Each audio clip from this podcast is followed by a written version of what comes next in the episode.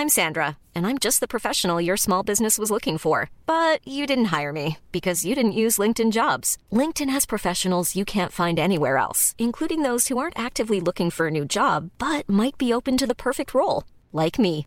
In a given month, over 70% of LinkedIn users don't visit other leading job sites. So if you're not looking on LinkedIn, you'll miss out on great candidates like Sandra. Start hiring professionals like a professional. Post your free job on linkedin.com/people today.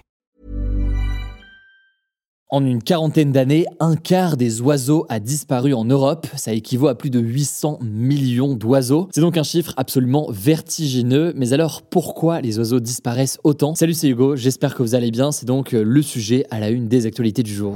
En plus de 40 ans, un quart des oiseaux a disparu en Europe. C'est ce que nous apprend la plus grande étude qui a été réalisée par le CNRS sur ce sujet et qui a été publiée cette semaine. Eh bien, ce qu'on peut retenir de cette étude, c'est que le nombre total d'oiseaux en Europe a chuté en moyenne de 20 millions d'oiseaux d'une année sur l'autre en Europe depuis 1980. Et là donc, évidemment, on parle pas des décès d'oiseaux, mais de la taille de la population totale d'oiseaux en Europe. Et parmi les espèces les plus touchées, on peut retrouver le moineau domestique, dont la population a chuté de 64% et risque de devenir de plus en plus rare. Il y a également les hirondelles et les martinets qui ont perdu près de 28% de leur population totale, ou encore la mésange boréale qui a chuté de près de 79%. Alors on savait déjà que de nombreux oiseaux voyaient leur nombre justement réduire au fil des années. Mais ce qui a intéressé pas mal les chercheurs ici, c'est de savoir pourquoi. Et bien, pour la première fois, cette étude montre que la première cause de mortalité de ces oiseaux, c'est l'agriculture intensive et plus précisément, eh bien, l'utilisation des engrais ou encore des pesticides. En fait, parmi les espèces d'oiseaux qui ont disparu, on retrouve majoritairement des espèces qui sont présentes sur les terres agricoles, car le problème, c'est que la très grande majorité des oiseaux peut se nourrir d'insectes. Or, ces insectes, eh bien, ils sont au contact d'engrais et de pesticides dans les champs. C'est également le cas d'ailleurs pour des points d'eau qui peuvent être proches des terres agricoles et où les oiseaux viennent boire et se rafraîchir, mais potentiellement donc avec de l'eau qui est pleine de pesticides. Première cause donc celle-ci. Deuxième cause qu'on peut noter, c'est le changement climatique et plus précisément l'augmentation des températures. Les chercheurs ont en effet relevé que les espèces d'oiseaux qui préfèrent les températures plus froides connaissent un plus grand déclin. Bref, les épisodes de chaleur forcément n'aident pas et ont un impact sur la population d'oiseaux. Mais ce qu'il faut comprendre, c'est qu'au-delà de cette chute de nombre d'oiseaux qui est déjà forcément inquiétant, eh bien ça a aussi un impact notamment sur la chaîne alimentaire qui se retrouve pas mal perturbée. En effet, je vous la fais courte, hein, mais les oiseaux mangent et se font manger par d'autres animaux. Et pour vous donner un exemple, ça peut aussi avoir un impact de notre côté puisque les oiseaux mangent surtout des petits insectes qui sont parfois nuisibles à l'agriculture, alors dans les jardins, et du coup ils peuvent être utiles, si on peut dire ça comme ça, à cet équilibre. Alors que peut-on faire face à ça et est-ce qu'il y a des solutions? Ce qu'explique Vincent de Victor, qui est co-auteur de cette étude et qui est interrogé par Libération, c'est qu'il faudrait commencer par changer de modèle d'agriculture, mais c'est forcément un enjeu absolument massif et un travail colossal. Il y a des décisions qui devraient être prises à l'échelle européenne, notamment sur la question des pesticides, mais il y a aussi un enjeu d'accompagnement de façon très importante des agriculteurs qui sont souvent en concurrence, en grande difficulté, euh, encore plus dans le contexte actuel. Il y a donc un enjeu aussi très important de transition dans le modèle agricole pour passer à un autre modèle, mais sans mettre donc encore davantage en difficulté euh, les agriculteurs. En tout cas, aujourd'hui en France, le ministère de l'Agriculture vient d'annoncer euh, un plan de soutien des agriculteurs pour la production bio, un soutien de près de 60 millions d'euros au total. Si jamais vous voulez plus d'informations, je vous mets les liens directement en description. Allez, avant de passer aux actualités en bref, je voulais voir avec vous un deuxième sujet rapidement. L'ancien président de la République, Nicolas Sarkozy, a été condamné en appel à trois ans de prison, dont un an de prison ferme. Une condamnation qui avait déjà été prononcée en mars 2021 lors d'un premier procès. Mais alors, de quoi parle-t-on exactement? Eh bien, on l'appelle l'affaire des écoutes ou alors l'affaire Bismuth. En gros, Nicolas Sarkozy est accusé d'avoir proposé d'aider un magistrat à obtenir un poste à Monaco en échange d'informations confidentielles sur une affaire qui le concernait. Et l'affaire en question, là je vous passe les détails, mais c'est l'affaire Bettencourt. En tout cas, là ce qui lui est reproché, c'est donc de la corruption et du trafic d'influence. C'est illégal et il a donc été condamné en appel pour ça ce mercredi. Alors pourquoi est-ce qu'on appelle ça l'affaire des écoutes? En fait, euh, Nicolas Sarkozy était placé sur écoute par la justice pour une autre affaire. Cette autre affaire, c'est la question euh, des financements potentiels de sa campagne présidentielle de 2007 par euh, la Libye. Et donc pour éviter d'être écouté par les enquêteurs sur cette affaire-là, eh bien Nicolas Sarkozy avait ouvert une ligne secrète créée sous le pseudonyme de Paul Bismuth avec une carte SIM prépayée. Ça lui permettait donc à l'époque de parler avec son avocat Thierry Herzog de cette affaire Bettencourt, mais aussi de prévoir l'échange d'informations donc contre un poste avec le magistrat en question. Il n'a donc pas été condamné pour avoir ouvert une ligne secrète, mais pour avoir proposé un poste en échange d'informations donc à un magistrat. Ce verdict, il est historique car c'est la première fois qu'un ancien président de la République est condamné à de la prison. Alors justement, est-ce qu'il va aller en prison? Eh bien, a priori non, puisqu'on parle d'une peine de moins d'un an et en général, il y a un aménagement pour les peines courtes. Il pourrait donc être contraint à rester à son domicile avec un bracelet euh, électronique. Ailleurs, son avocate a déclaré qu'il allait saisir la Cour de cassation en faisant ce que l'on appelle un pourvoi en cassation. Concrètement, c'est un recours euh, qui permet de contester une décision euh, de justice qu'on estime contraire à la loi ou alors quand la procédure n'a pas été respectée. C'est donc le dernier recours possible dans une affaire judiciaire. Je vous tiens au courant de ce qu'il en est et si vous voulez en savoir plus sur ces différentes affaires, je vous mets en description les enquêtes de Mediapart qui avaient donc révélé ces informations au départ.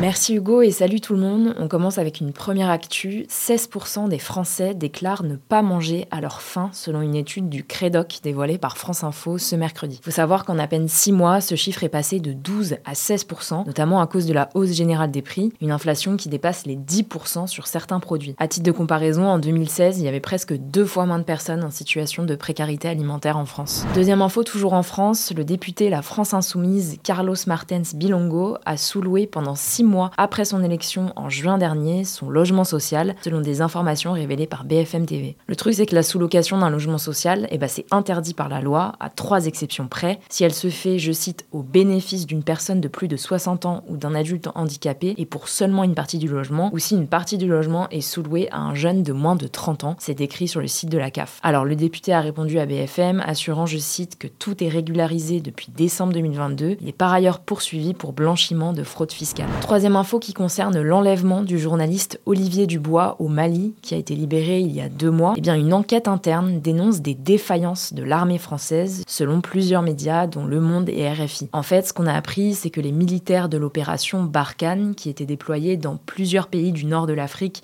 et qui se sont retirés depuis, auraient essayé d'utiliser le journaliste à son insu pour tenter de localiser un chef djihadiste, le tout donc sans empêcher son enlèvement qui a duré quasiment deux ans. L'enquête avance donc que les militaires auraient renoncé au dernier moment car c'était trop risqué, mais n'auraient pas non plus déployé de moyens pour empêcher l'enlèvement d'Olivier Dubois. Le ministère des Affaires étrangères n'a pas réagi pour le moment, on vous tiendra au courant. Quatrième info, une version dématérialisée du permis de conduire sera bientôt disponible sur l'application France Identité, c'est ce qu'a annoncé l'Agence nationale des titres sécurisés ce mercredi. C'est un changement majeur car aujourd'hui, si vous présentez des photos ou des scans de vos papiers d'identité, et eh ben ça vaut rien car seulement les versions en physique sont considérées comme officielles. Mais donc grâce à cette application, vous pourrez désormais présenter une version numérique officielle aux forces de l'ordre en cas de contrôle. L'agence prévoirait aussi de dématérialiser la carte d'identité dans quelques temps. Alors l'application sera d'abord testée dans trois départements d'ici la fin de l'année, l'Eure-et-Loire, le Rhône et les Hauts-de-Seine, mais elle devrait aussi être disponible partout en France dès 2024. Cinquième actu, et c'est une info sportive majeure, le joueur de basket français Victor Wembanyama, 19